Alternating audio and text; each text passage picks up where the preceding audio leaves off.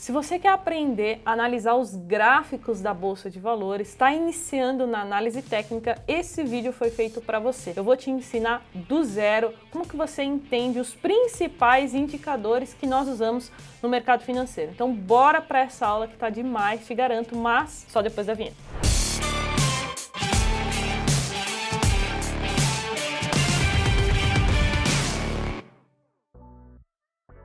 E antes, recado bem rápido, se você ficar com alguma dúvida sobre esse vídeo, enfim, me manda lá no Instagram, carol.jovens, porque eu tô abrindo caixinha de perguntas toda semana. Respondo dezenas das perguntas que vocês me enviam, beleza? E agora vamos para o conteúdo. Primeira coisa, você precisa entender o que é um indicador. Ele é um cálculo matemático no qual nós levamos em consideração algumas características de um ativo.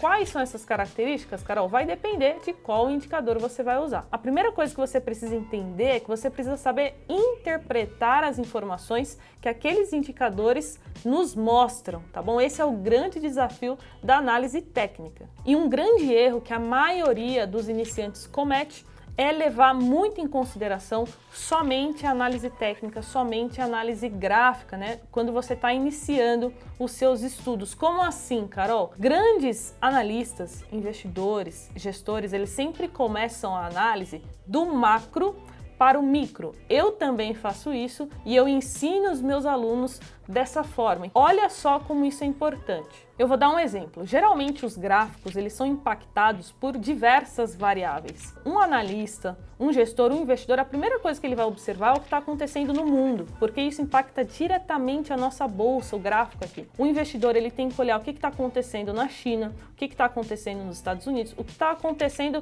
globalmente. Depois ele precisa vir para o Brasil. E a gente sabe que aqui no país, por exemplo, nesse momento que a gente está vivendo, tem muitos ruídos da parte política. Então isso também pode impactar os preços da bolsa no curto prazo. Então, se você pretende fazer operações de curto prazo na bolsa, você não pode fechar os seus olhos para tudo isso que impacta o preço. Outro fator, notícias. O ministro da Economia vai falar, Banco Central vai se pronunciar, você precisa estar atento a tudo isso. Inclusive, para você encontrar essas informações, nós usamos o calendário econômico. Eu acesso ele pela minha própria plataforma, mas você pode acessar por sites, Invest é um site muito usado para isso, enfim. Então existem sites específicos para você consultar essas informações. E depois de tudo isso que eu falei, vem então o gráfico, né, a análise técnica e por fim os indicadores. Então cuidado para que você não comece de forma errada, achando que colocar um monte de indicador na sua tela para você começar vai te gerar algum resultado, porque isso dificilmente vai acontecer. Então agora que você já sabe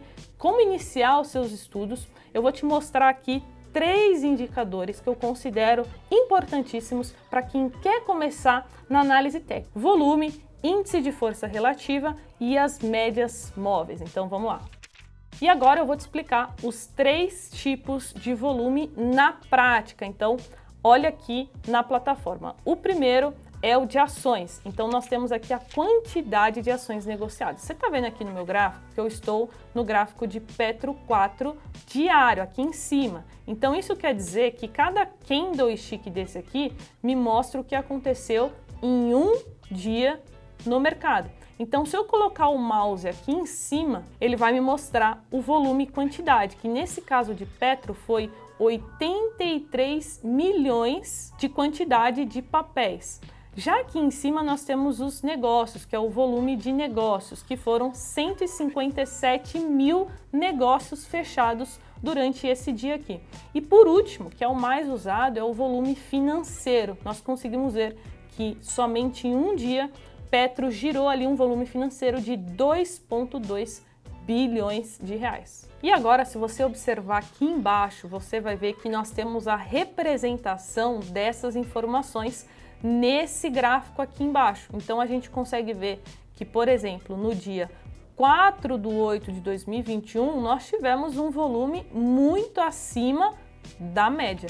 E aqui nós entramos em dois pontos que o volume vai te auxiliar muito. Primeiro é o volume é muito usado para confirmação de tendência. Então, se o volume acompanha a tendência, por exemplo, tendência de alta, isso quer dizer que a tendência ela tende a continuar, porque os preços estão andando juntamente com o volume. Inclusive, eu separei um exemplo, vai aparecer aí na tela para você ver esse movimento no qual o volume acompanha a tendência. Já o segundo ponto que você também pode usar o volume é o rompimento de suporte ou resistência. Se você não sabe o que é suporte e resistência, eu já gravei um vídeo no canal sobre isso. Assiste lá no card que aí você vai entender melhor esse vídeo aqui. Então, geralmente, né, em momentos que o volume está acima da média, aquilo pode mostrar para a gente um possível rompimento de um suporte ou um possível rompimento de uma resistência, dando indicação então que aquele movimento pode dar continuidade. Então, o volume, cara, é um indicador muito usado. Se você não conhece ele, começa a acompanhar que vai te ajudar muito. O segundo indicador é o IFR, Índice de Força Relativa, criado por Wallace Wilder. Esse indicador ele vai mostrar para a gente a força de um movimento de alta ou a força de um movimento de queda. Eu, Carol, uso o de nove períodos, que é o que vem geralmente já programado nas plataformas, o padrão das plataformas, mas alguns outros investidores usam de 14, que inclusive é o período que o próprio criador recomenda que você use também. Então, geralmente os mais usados 9 e 14. O IFR ele calcula o percentual de altas versus o percentual de baixas. Para ficar mais prático, ele vai pegar quantos negócios fizeram o preço subir, só que em porcentagem. E aí eu vou te mostrar aqui no gráfico como que a gente analisa essa informação. Se ele é em percentual, ele não pode ser maior do que 100%. Então aqui nós temos de 0 a 100%. Então aqui você consegue ver que ele já está inserido no meu gráfico diário de Petro com o IFR de 9 períodos. Então você consegue ver que nesse exato momento está ali no 58%. Qual o parâmetro para a gente entender se o preço está sobrecomprado ou sobrevendido? Geralmente é, a gente coloca uma linha ali entre 20 e 25% para sobrevendido e 70 75 para sobrecomprado. Vou fazer isso aqui com você na prática. Só lembrando que sobrecomprado é quando já está muito caro. E sobrevendido é quando a gente acredita que o preço ali já está muito barato, né? Aquele ativo. Então, vamos colocar a linha aqui.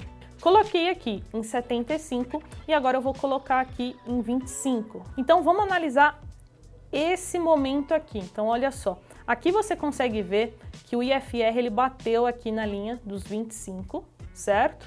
É, gerando então uma possível compra e depois nós vimos que a ação continuou caindo mais um pouco, só que o IFR ele mostrou ali uma sinalização de alta, então mostrou ali uma divergência. Ou seja, mesmo os preços caindo, entrou uma força compradora muito forte e o IFR indicou para cima. Então, essa é uma forma de se usar o IFR.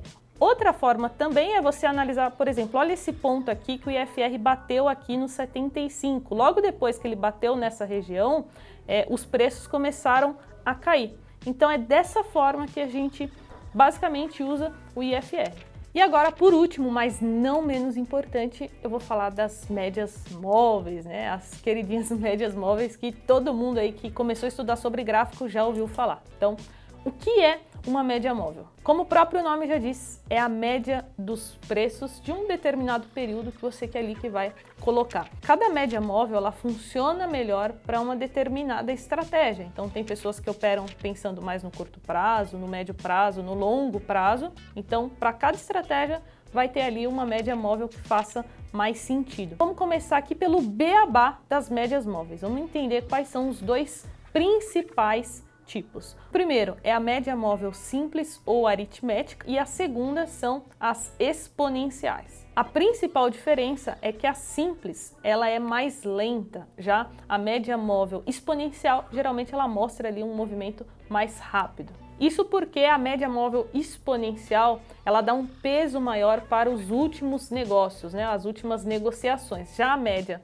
aritmética ela coloca ali tudo igual, não faz essa diferenciação. E qual o preço né, que é levado em consideração para fazer esses cálculos? Isso aqui a plataforma já faz de forma automática, tá bom? Geralmente é o preço de fechamento que é usado para fazer esse cálculo. E o número de períodos é você que vai determinar. A que eu escolhi hoje para você conhecer é a média móvel de 200. Então ela vai pegar ali a média dos últimos 200 períodos. E agora vamos para a plataforma para entender na prática. Então, olha só, eu já tenho aqui no gráfico a média móvel de 200 e se eu clicar com o botão direito, você vai ver que vai aparecer aqui propriedades de média móvel e aqui eu consigo colocar o período de 200 e o tipo. Então a média móvel de 200 nós usamos a aritmética. Tá vendo que tem outras aqui que foi o que eu expliquei para você. E para que serve a média móvel de 200? Ela é muito usada para mostrar possíveis regiões de suporte e resistência. Geralmente o preço, né, ele tende a voltar